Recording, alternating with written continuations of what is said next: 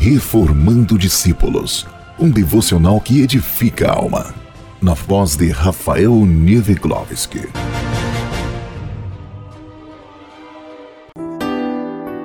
E medita de dia e de noite. Queridos irmãos, hoje iremos compartilhar o episódio 4 da série Uma Casa Edificada sobre a Rocha. Sua casa edificada sobre a rocha. Estamos concluindo com esse episódio a etapa 1 da construção da nossa casa espiritual, onde afirmaremos um fundamento sólido e um alicerce resistente. Já refletimos e aplicamos em nossas vidas os ensinamentos do Sermão do Monte já compreendemos o significado e a importância do projeto de salvação e de que fomos eleitos e chamados pelo Pai para viver esse maravilhoso projeto. Hoje vamos falar sobre justificação pela fé e santificação. Para dar início, te convido a acompanhar a leitura da palavra de Deus, que está em Romanos, capítulo 5, versículos 1 e 2 nos diz assim: Tendo sido, pois, justificados pela fé, temos paz com Deus, por nosso Senhor Jesus Cristo, pelo qual também temos entrada pela fé a esta graça, na qual estamos firmes e nos gloriamos na esperança da glória de Deus. A justificação pela fé é a espinha dorsal do cristianismo. A justificação pela fé foi a doutrina básica e essencial que a reforma protestante trouxe à tona, pois naquela época, mesmo dentro do cristianismo, se pregava que o homem poderia ser salvo pelas suas obras e méritos. Alegava-se que o homem então poderia fazer alguma coisa para merecer a sua salvação. Essa verdade bíblica da justificação pela fé explicita claramente que não há salvação em razão daquilo que somos ou fazemos. Somos salvos por aquilo que Cristo fez na cruz e aplicou a nós. E recebemos essa obra da redenção de Cristo pela fé. Os nossos pecados merecem o juízo divino e todos hão de comparecer perante o tribunal de Deus para dar conta da sua vida. Os livros serão abertos e todos serão julgados segundo os seus escritos, que exporão toda a verdade sobre cada um de nós. Até mesmo nossos pensamentos serão julgados. A justificação pela fé, portanto, é a resolução de um problema jurídico legal da alma do homem para com Deus diante do seu tribunal, após o chamado para a salvação. A graça redentora te alcançou e revelou a sua eleição para a salvação no dia do seu chamado, da sua regeneração, da sua conversão. Contudo, ainda que eleito por Deus e ainda que convertido ao Senhor, após ouvir o seu chamado, as suas culpas ainda estão anotadas diante do tribunal de Deus. A justificação pela fé é exatamente o ato de riscar a sua culpa perante os anais do tribunal eternal do justo juízo, Senhor. Por isso está escrito na palavra que, justificados pela fé, temos paz com Deus.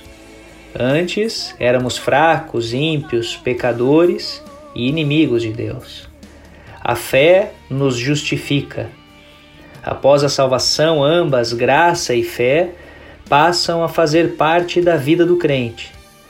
Ainda é necessário se frisar que você não é justificado por você ter fé.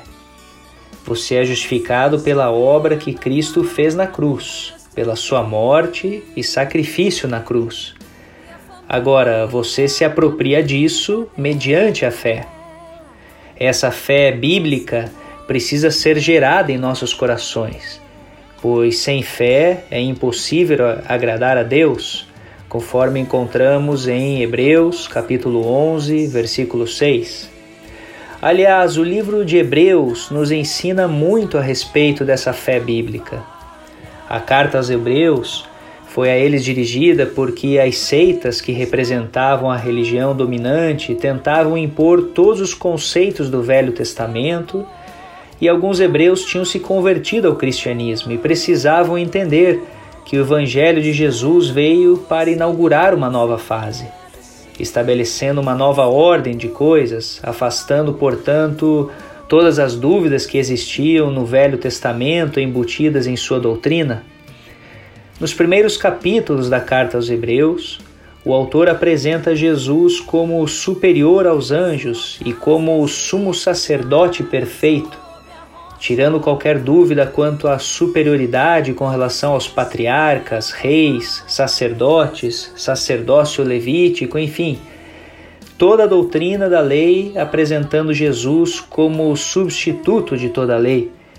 Quando inaugura uma nova aliança de origem eterna de Melquisedeque e não humana, segundo Arão, cujos sacrifícios estavam abolidos, bem como os rituais do culto levítico, porque tinham tornado estranhamente exteriores e não iriam interessar a Deus, já que um caminho novo estava sendo aberto através da fé por meio de Jesus. A definição de fé surge no verso 1 do capítulo 11 da carta dos Hebreus, que diz: Ora, a fé é o firme fundamento das coisas que se esperam e a prova das coisas que se não veem e se robustece em toda a descrição dos atos de fé de uma galeria de homens chamados heróis da fé, que viveram em busca de uma pátria que não era terrestre, atos que foram aperfeiçoados pelo sacrifício de Jesus, conforme o verso 14 do capítulo 11, porque os que dizem claramente mostram que buscam uma pátria. O firme fundamento é firme porque decorre de uma aliança eterna, onde Deus o Pai envia Jesus, seu Filho, para derramar o seu Espírito sobre todo aquele que crê. Assim, todo homem que crê tem a vida eterna, que se descobre em um caminho de experiências com o Autor da fé, Jesus. A fé bíblica está presente em todos os momentos da vida do homem e se consolida através do poder da Palavra de Deus conforme Romanos, capítulo 10, versículo 17, que nos diz: a fé é pelo ouvir e o ouvir pela palavra de Deus, operando no interior do homem uma vida também nova, antes inconcebível, agora designada de novo nascimento, cuja vida se estenderá para a eternidade. Esse caminhar para a eternidade fundamentado na fé bíblica, é um processo que tem início no chamado e só termina até sermos glorificados na segunda vinda de Cristo. E a esse processo damos o nome de santificação, ou seja, é ser separado de algo para algo. Você é separado do pecado para viver com Deus. Era um termo usado nas pedreiras quando alguém achava uma pedra preciosa e aguardava para ser lapidada, separado do mundo para uso exclusivo de Deus, separado do pecado e consagrado para ser lapidado por Deus. Deus não te elegeu para você ser rico, para ter saúde plena. Deus te elegeu para você ser santo. De maneira bem ilustrativa, é, vejamos o motivo de Deus, após o seu chamado, de introduzir no processo de, de santificação. Mentalize essa cena. Você estava num charco de lodo, chafurdado no lamaçal do pecado, morto em seus delitos e pecados. O Espírito Santo te revelou um resgate. Jesus foi revelado ao seu coração. Você ouviu o chamado da redenção ele te tirou desse charco sujo de podridão e firmou os seus passos sobre a rocha. Como está o seu estado após ser resgatado, após ser salvo? Todo sujo, não é verdade? Deus, porventura, lhe deixaria todo sujo sobre a rocha dentro da igreja? Óbvio que não. Deus tira o pecado e o poder do pecado da sua vida.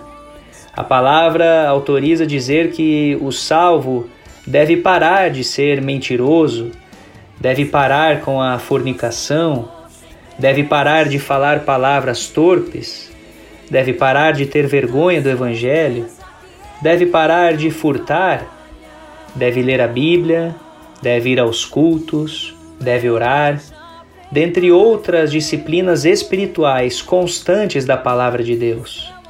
Pelo fato de sermos salvos e santos, há coisas que o crente em Jesus não deve fazer e outras que ele deve fazer. Santificação em jejuns, orações, pregações, em exposição da Bíblia, isso é poder na vida do crente. Você quer se santificar também? Você gostaria de tocar na igreja, cantar, pregar, ser um melhor servo de Deus? Está na hora de se santificar. É necessário se santificar. Um discípulo reformado de Jesus precisa de santificação. Veja o que diz Paulo em Romanos, capítulo 7, do versículo 14 ao 25.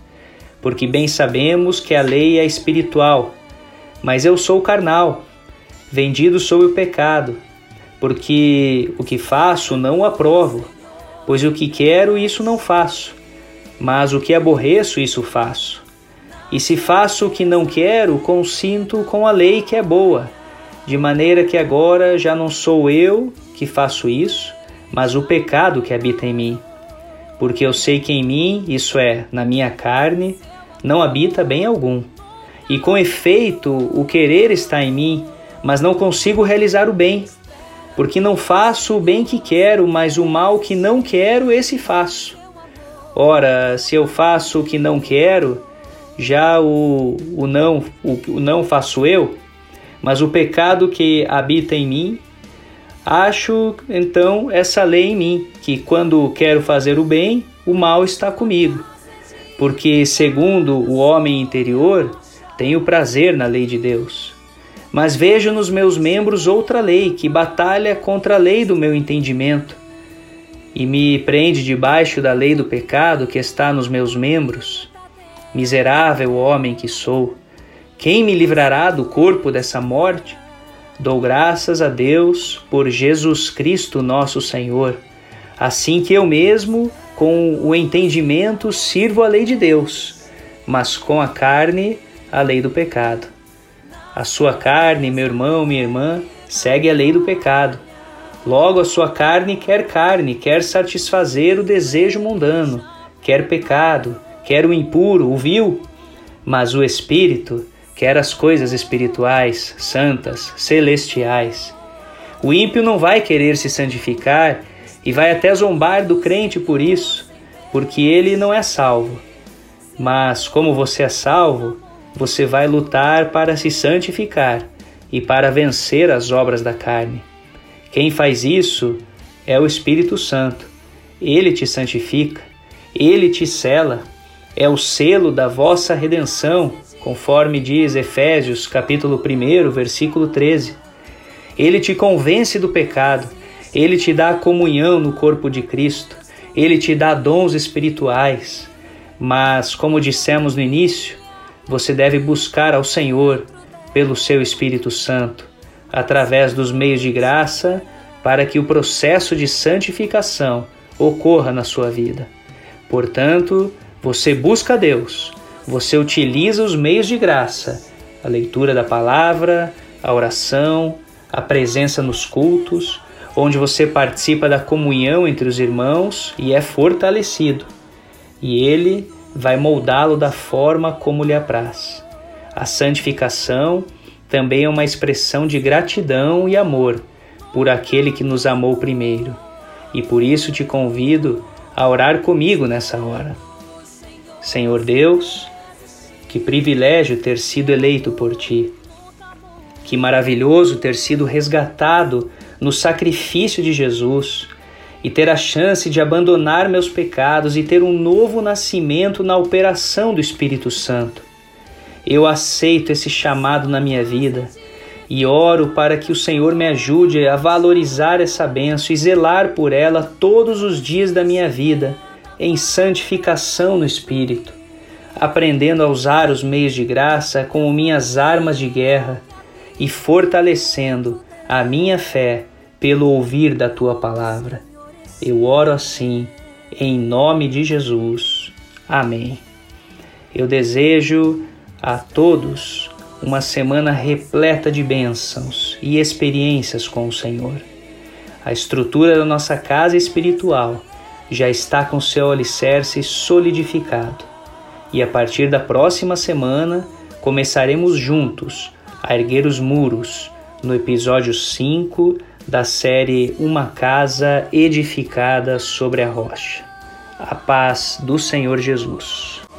Espera no Senhor sem desistir. Seu amor nunca mudou.